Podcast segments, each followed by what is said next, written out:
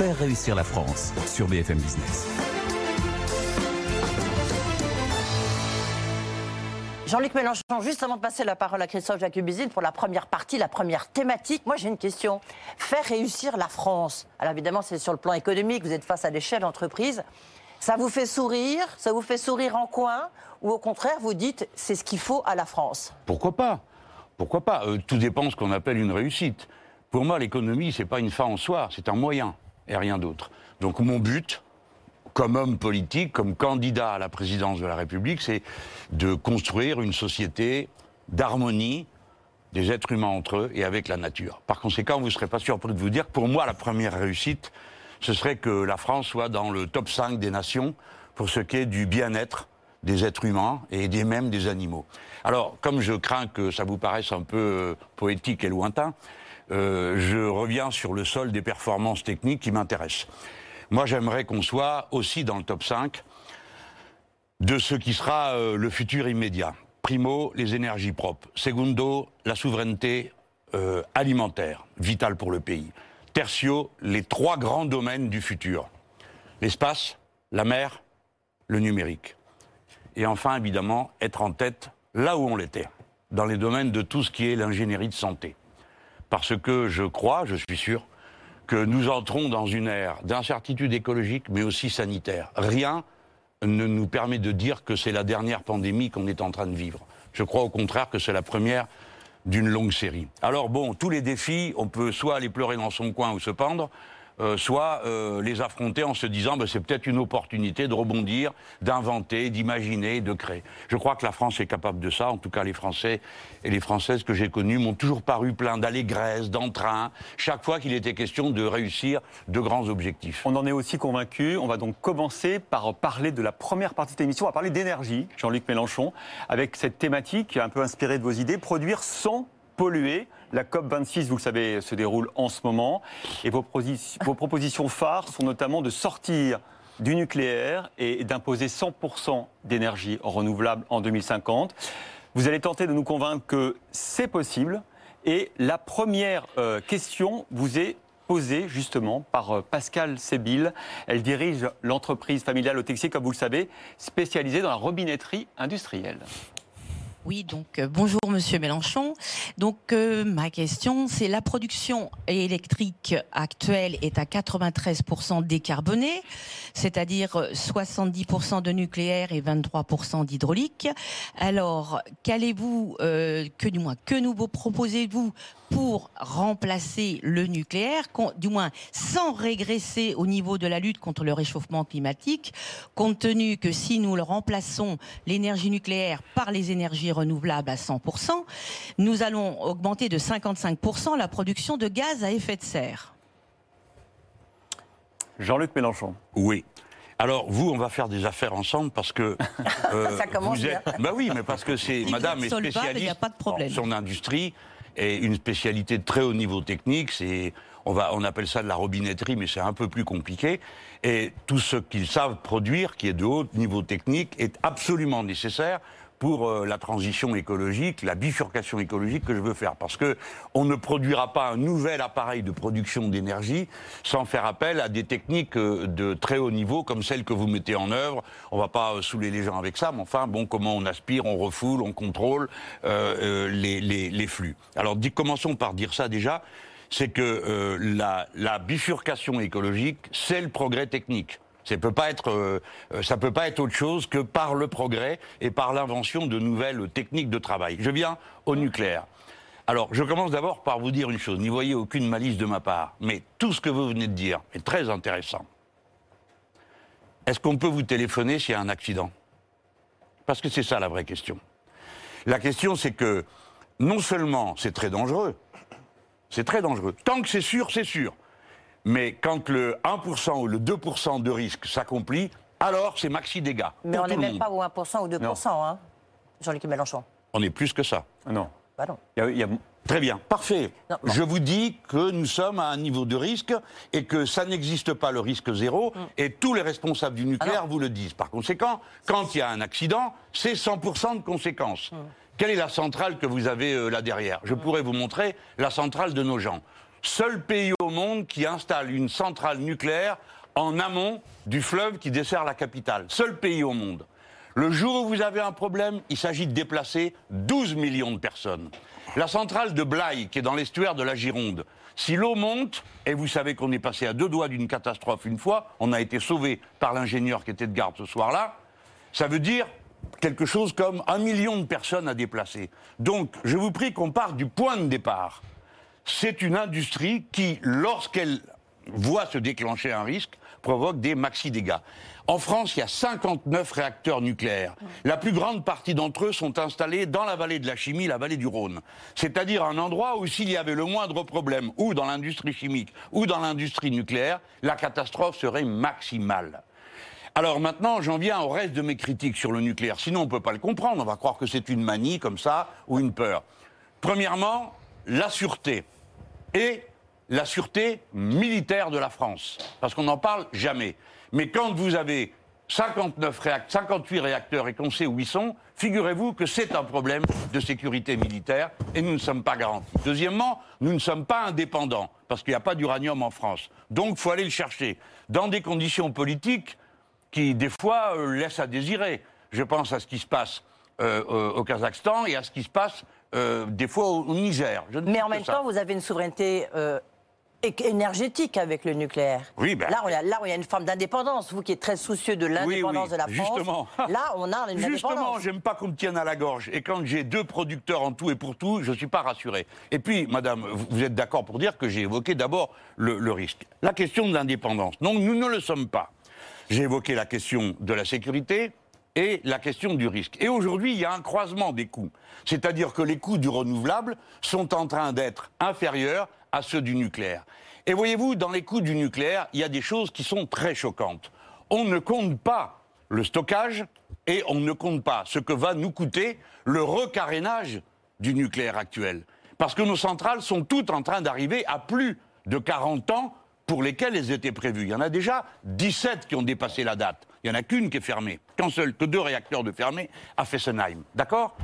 Et pour recaréner, c'est 150 milliards. Alors choisissez. Ouais. Vous mettez 150 milliards dans le recarénage du nucléaire ou vous les mettez Mais dans les énergies Ce ne sont pas renouvelables. les chiffres. Un non, choix. mais c'est pas les chiffres qui sont donnés. Euh, on va pas faire des batailles de chiffres, Jean-Luc Mélenchon, pendant deux heures. Mais Bah, EDF vous dit avez c'est qu'à 40 pas le faire, hein. Non, mais EDF dit c'est c'est- 45 milliards quand même. Euh, D'autres experts disent c'est 50 milliards. Ça peut être un peu plus, mais c'est pas le chiffre que vous donnez. Parce qu'en plus, le chiffre que vous donnez à votre programme, c'est 100 milliards, non Là, vous dites Écoutez. 150 milliards. Écoutez, Madame Chevriot, on a dépassé l'époque où il était possible de se clouer le bec sur un plateau. Oui. En ce moment, sur les réseaux, les chiffres sont en train de se discuter. Oui. Voilà. Écoutez-moi, quand bien même ne serait-ce, quand bien même, je- admettons, supposons que j'admette votre chiffre. Ok, je vous fais cette pleure. Vous préférez mettre 50 milliards dans le renouvelable ou dans le recarénage Hmm. de, de centrales que vous avez ensuite sur les bras, à nouveau pour 10 ans. Mais vous dites Par que- conséquent, moi je suis pour qu'on change de système. Jean-Luc Mélenchon, ce que vous dites pas, c'est le que, chiffre. c'est que quand vous créez du renouvelable, qui est la plupart du temps intermittent, vous êtes obligé de créer à côté soit des centrales à gaz euh, qui font que finalement euh, votre bilan carbone il est pas si bon que ça. Non, non, non. On est tout à fait capable d'avoir euh, du renouvelable qui soit pas, comme vous dites, aléatoire ou intermittent. Mais non, mais on sait le faire, il y a plein de techniques, parce que toutes les techniques ne sont pas... Écoutez, je vais vous donner On un saurait exemple. stocker l'électricité, euh, ça se saurait quand même. euh. Pardon? On saurait stocker. Mais il n'y a pas que le stockage, il y a la production. Et encore tout à l'heure, je n'ai pas évoqué la question de la recherche, euh, notamment de la recherche fondamentale sur les coûts pour le futur, si nous voulons refroidir un jour les restes. Parce que ça n'a pas l'air de vous poser de problème qu'on ait des déchets pour 10 000 ans. Ce n'est pas un problème, on le réglera. Mais je reviens, attendez, je vais vous donner un exemple. EDF avait une ligne de production de panneaux photovoltaïques qui était à Aix-en-Provence, qui, était, qui fonctionnait à la luminescence. Pas à la lumière, à la luminescence. La luminescence, mon cher, c'est permanent. Cette chaîne a été fermée. Je préfère dire à ceux qui l'ont décidé de la fermer que je surveille attentivement le jour où je verrai le brevet réapparaître quelque part. Jean-Luc Mélenchon, Parce qu'on ne me dira pas que ça s'est fait tout seul. Alors, j'ai une question euh, d'un auditeur téléspectateur. Il s'appelle Jérémy. Il me demande si seriez-vous prêt à changer de doctrine sur le nucléaire si des nouvelles technologies plus pérennes étaient utilisées dans ce domaine, par exemple le projet ITER, vous savez, la fusion nucléaire et non pas Oui. la fission. Alors, le- le- celui qui pose la question a raison de dire que dans le nucléaire, il y a toujours eu plusieurs euh, pistes. Par exemple, il y avait le nucléaire à sel fondu, qui avait un certain nombre d'avantages, qui a été avancé. Tel qu'on est aujourd'hui, on n'est pas en état de le contrôler. La prouesse technique de réaliser une fusion nucléaire qui dure, elle n'est encore pas faite. Donc ça veut dire à nouveau des milliards pour des expérimentations plutôt que pour une transition. Aucun d'entre vous ne m'interroge sur les outils que je compterais mettre en place. Alors je place. venir. Alors, je. Justement, revenons, bah, justement- Parce que vous n'avez pas répondu à ma question. Pascal Sebille, vrai. après Roman de Mais Tellier. Bah, je vais attendez. Par Quel- quoi, alors, pour remplacer, par quoi pour remplacer l'énergie nucléaire Voilà. Bon, Et d'accord, excusez-moi. 70%. J'avais d'abord, non mais j'avais d'abord voulu mettre euh, sur la table le fait qu'on ne peut pas euh, négliger les raisons pour lesquelles euh, je voudrais arrêter le nucléaire. Pas par caprice. Moi, je suis un ami de la technique, de la science. C'est pas un sujet pour moi. Mais lorsqu'une science, lorsqu'une technique devient dangereuse, je suis pour qu'on arrête. Surtout quand on peut faire autrement. Donc, par quoi le remplacerait-on? Par l'ensemble du panel des moyens techniques. J'y viens dans une seconde, mais je commence par dire d'abord par la sobriété. C'est-à-dire, oui, oui, la sobriété, c'est-à-dire consommer moins, parce que tout à l'heure on a évoqué produire euh, sans polluer. Mais produire sans gaspiller, c'est encore mieux. Ne pas gaspiller. Donc, être dans la sobriété. Maintenant, je viens aux techniques. De quelle technique disposons-nous? La géothermie. L'éolien, pour ma part, je pense à l'éolien offshore en mer. Et les hydroliennes. La géothermie, c'est une ressource qui est négligée en France, quoique elle est, euh, notamment en région parisienne, déjà, assure le chauffage d'à peu près 250 000 personnes, si j'ai bien compris ce qu'on m'a expliqué. Et puis, nous avons la centrale de Sousse-la-Forêt, qui a été la première expérimentation qui a été faite pour des forages très profonds. Je mets ça de côté et je viens sur ce qui, à mes yeux, est le plus important, ce sont les hydroliennes. Alors, hydrolienne, c'est un grand mot, et tout le monde me dit, ah oui, mais rat blanchard. Alors oui, rat blanchard, c'est là-bas dans la Manche. Il n'y en a qu'un d'Ara Blanchard, c'est pas de ça dont je vous parle, moi. C'est une technique merveilleuse. Hein. Cette machine se prend des pierres de 5 kilos sans blêmir. Ça doit vous dire quelque chose à vous qui êtes dans la métallurgie. Et c'est vraiment un exploit. Mais les hydroliennes, il y en avait 100 000 dans ce pays. C'était les moulins. On peut mettre des hydroliennes partout. Il y a de l'eau qui descend vers la mer. Ça représente un jugement fantastique. Et puis, on y ajoute l'énergie qui vient de la mer. L'énergie de la mer, le mouvement de la mer, la différence de température entre ce qui est en haut, qui est un peu chaud, et ce qui est en bas et qui est très froid. Ça représente plus de 300 fois les besoins de l'humanité telle qu'elle est aujourd'hui. Par conséquent, il faut mettre cette énergie en exploitation. Nous autres Français, nous en avons les techniques. Et il suffirait que je vous le demande et vous le feriez. Donc si Alors- je comprends bien, Romain de Tellier, c'est à vous. Ouais. Si je comprends bien, vous arrivez au pouvoir, vous fermez les, les- les centrales pour des raisons de sécurité. Derrière, euh, pour des chefs d'entreprise euh, que nous sommes, notamment dans l'industrie, ça fait un petit peu peur. Euh, Vous avez ça- raison. Si c'était ça, il y a de quoi avoir peur. Il y a de quoi avoir peur de, de, de, de votre arrivée et de cette fermeture-là. La question, c'est qu'est-ce qu'on fait pour qu'est-ce que vous faites pour accompagner les entreprises dans la réduction de l'énergie, dans cette transition écologique, puisqu'il faut le faire beaucoup, beaucoup, beaucoup plus vite que tous, les plans que, RTE a pu faire, puisqu'il faut le faire en un an, a priori, puisque vous arrivez. Et comment est-ce que euh, ce mix va être réel? Comment vous assurez une énergie disponible, économique? Parce que si c'est pas le cas, la nuit on tourne. Quand il fait froid, quand il n'y a pas de vent, on tourne. Si c'est pas le cas, vous avez toute la métallurgie au chômage.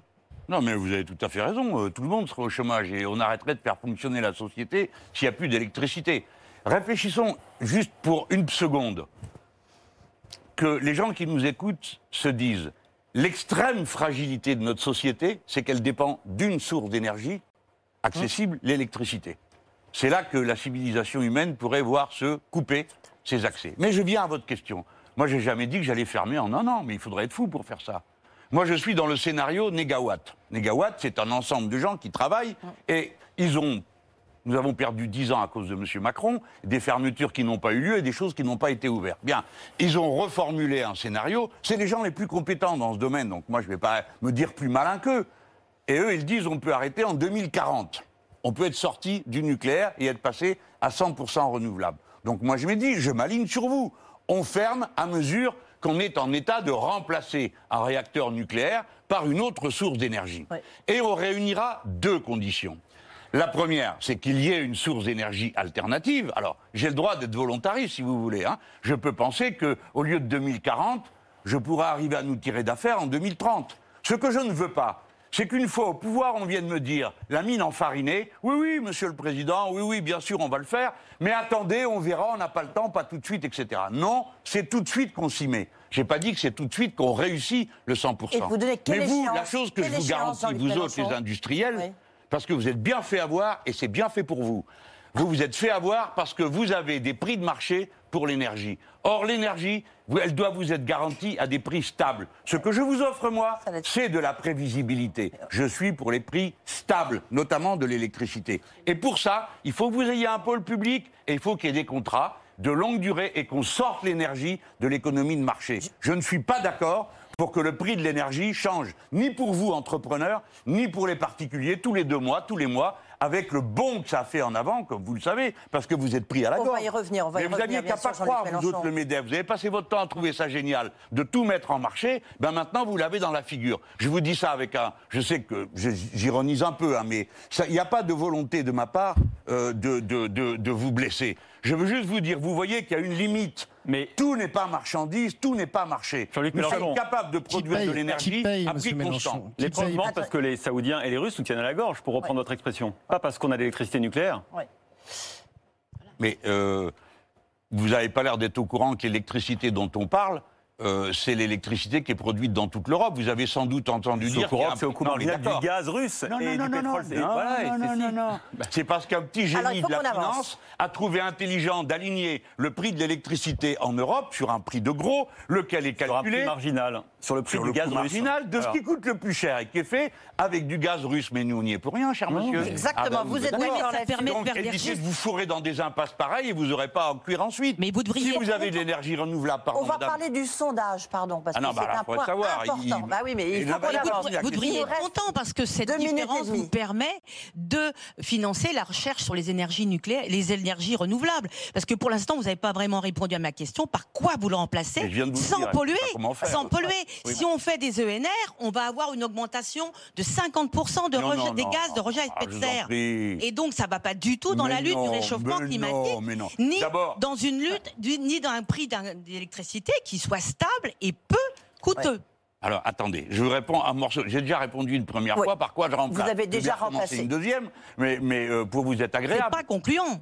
Ah mais non, mais attendez, parce que vous, vous êtes l'ingénieur capable, juste sur une phrase de ma part, qui vous dit l'é- l'énergie géothermique, l'hydrolien, l'éolien offshore et la mer, et vous, en deux secondes, deux minutes, vous avez déduit par un calcul que Oui. vous avez fait que ça serait 50% Jean-Luc plus Par les études. Euh, la Je voudrais qu'on m'oblige à élargisse aux Français. Nous avons fait un sondage où nous avons testé votre proposition de fermer les, les- les centrales nucléaires En huit jours à horizon 2045. Ah, parfait. Ça vous va 2045 Ça me va. Justement. Alors, il y a deux, il y a favorable et est-ce que c'est possible?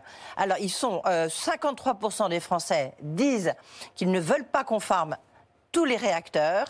64% estiment en outre que votre proposition est irréalisable là-dessus. Vous leur dites quoi? Eh bien, que j'ai du travail à faire pour les convaincre du contraire. C'est le principe de la démocratie, c'est de convaincre. Ben, j'essaierai de convaincre. Si je n'ai pas convaincu, eh bien, je ne serai pas élu et vous aurez du nucléaire et, et vous continuerez à le faire jusqu'en 2040, 2050, 2060 et jusqu'à la fin des temps avec vos tas de cochonneries nucléaires que rien n'épuise, la recherche On fondamentale pas que vous transformée. Mais oui, mais attendez, le tableau apocalyptique que viennent de faire, qui, qui vient d'être fait, euh, euh, ça comprend que les gens se disent, oh ben si tous ces gens qui savent, ils nous disent ça. Allez, on alors va parler pas d'un sujet possible. qui va vous moi, je dis que réconcilier c'est possible. avec tout le On monde. va essayer de réconcilier avec les fonds marins. Qu'est-ce que vous voulez faire des fonds marins Quel type de richesse vous voulez y trouver Avec quels moyens Et est-ce que les technologies sont là Et pourquoi c'est au cœur de votre programme et le tout en, allez combien 30 minutes. secondes, 40 secondes Non, euh, d'abord, je n'ai pas l'intention de faire d'abord autre chose qu'une diplomatie universaliste française qui dit les grands fonds, parce qu'il y a deux fonds. Il y a ceux qui nous appartiennent, zone économique exclusive, deuxième territoire maritime du monde. Et puis les grands fonds qui n'appartiennent à personne, et c'est bien le problème, parce qu'on fait ce qu'on veut là-dedans. Et vous avez des malins qui vont déjà ramasser ceci, faire un trou là-bas et qui ignorent absolument ce qui se passe dans le cas où ils ont fait un trou et que ça explose comme ça s'est passé dans le golfe euh, euh, du Mexique quand ce pétrole s'est répandu pendant je ne sais combien de temps. Même situation en mer Méditerranée au large de Chypre ou de Gaza, c'est-à-dire les endroits où les gens se tapent dessus, c'est là où on va faire des trous pour sortir du gaz et du pétrole, et on ne sait que faire dans cette mer qui est une mer fermée qui met 100 ans à se renouveler. Donc, deux choses, en 30 secondes comme il dit. Un, Nous avons besoin que les Français s'avancent et demandent qu'il y ait un traité international qui crée du droit international sur les grands fonds. Non, chacun ne fait pas ce qu'il veut. Deuxièmement, je suis pour que nous exploitions, nous, d'abord en connaissant, développer la connaissance et assumer notre responsabilité de Français. Puisque nous sommes le deuxième territoire maritime du monde, nous avons pour surveiller ce territoire l'équivalent de deux voitures de police pour tout l'Hexagone. Donc nous avons besoin de construire des bateaux. Nous avons besoin d'installations. Tout à l'heure, je vous ai parlé de- de- d'installer de, l'éolien offshore. Je vous ai parlé de l'exploitation du froid et du chaud de la mer. Tout ça, c'est des bateaux de service. Nous devons développer une industrie de construction navale extrêmement puissante. Ça tombe bien, on a les chantiers en France. On a celui de Saint-Nazaire, on a le chantier Piriou, on en a un autre de l'autre côté vers Allez. la Manche. Donc Ouais. on a les moyens. Est-ce que les techniques existent? Je vais à toute vitesse. Excusez-moi de ce débit de mitraillette. Oui, les techniques existent. Et celles qui n'existent pas, nous allons les mettre au point. Parce que les Français sont capables de le faire. Et tout à l'heure, vous entendrez monsieur qui a un milliard. Hein, qui va vous expliquer comment il est capable de vous dire la mais- solution. Mais bien sûr, son vous avez raison, absolument. de trouver les gens qui sont boulot. capables de le faire. Et quand je dirais à ce monsieur avec son fonds de pension, écoutez, moi j'ai besoin que vous arriviez à me sortir la boîte qui est capable d'exploiter le chaud et le froid, il trouvera. Il n'y a pas de fonds de pension, mais si vous l'autorisez, il sera très content. On en parlera tout à l'heure. On en parlera tout à l'heure. Allez, on conclut. Emmanuel Le Chypre. Bah oui, moi je voulais quand même euh, revenir sur le nucléaire, mais pas sur la partie scientifique, parce que c'est intranchable. Mais il y a quelque chose qui me turlupine toujours chez vous, c'est cette capacité à proposer le contraire de tout ce que fait le monde entier. C'est-à-dire, c'est vrai sur euh, le rôle de l'État, par exemple. Et là, sur le nucléaire, c'est quand même sidérant. C'est-à-dire qu'aujourd'hui, le monde entier considère que le nucléaire, c'est l'avenir. Il y a 54 centrales en construction dans le monde. Il y en a 147 en projet et 337 au stade de la proposition dans le monde entier, en Asie, au Moyen-Orient, etc., etc. Donc, est-ce que euh, le monde entier est stupide? Euh, Est-ce que le monde entier est totalement inconscient des risques que représente le nucléaire? Ou, je- Vous voyez, je ne comprends pas pourquoi Non, mais je comprends. on serait les seuls à avoir raison. Oui, oui, non, mais je comprends que quelqu'un comme vous, qui est un défenseur acharné et quotidien du système dans lequel nous vivons, trouve génial le bilan au niveau de la civilisation humaine, de la merveilleuse société que vous avez inventée. Il y a plus de plastique dans la mer bientôt que de poissons. Comment, Monsieur Mélenchon, vous voulez arrêter le plastique Euh, Il va y avoir... Oui, mais tout est Non, comme mais ça. c'est pas le nucléaire, Tout a été gâché, tout a été saboté, la nature a été saccagée, et vous venez me dire, regardez, tout le monde est d'accord pour continuer comme des brinzingues, non seulement à mettre des centrales partout, mais maintenant des plus petites. Vous voulez pas d'éoliennes, les gens? Non. Vous inquiétez pas, Macron va vous installer des mini-centrales nucléaires à votre porte. Qu'est-ce que vous allez être bien C'est pas sérieux, mon cher. Vous ne tirez aucun bilan des impasses de la société dans laquelle nous vivons. Vous savez très bien pourquoi on est en train de répandre partout de l'énergie Et nucléaire. le reste du monde non plus. Mais Allez, faut qu'on je- avance. J'ai le droit de ne pas de être d'accord avec l'ordre du monde. Moi, je ne m'en cache pas. Je veux une rupture avec cet ordre du monde. Je veux une rupture avec le capitalisme financier qui vous réjouit Mélenchon, tant tous les jours. allez- Mais pas moi. Voilà, euh, voilà. Vous allez Mon cher, on a une opposition de fond. Vous allez encore exposer votre programme et vos positions. On va poursuivre parce que nous avons six thématiques au total. hein, vous avez à aborder. Et tout en 30 secondes, alors. Et là, C'est on va en hein. deux heures, en deux heures. Ça va, on vous laisse la parole.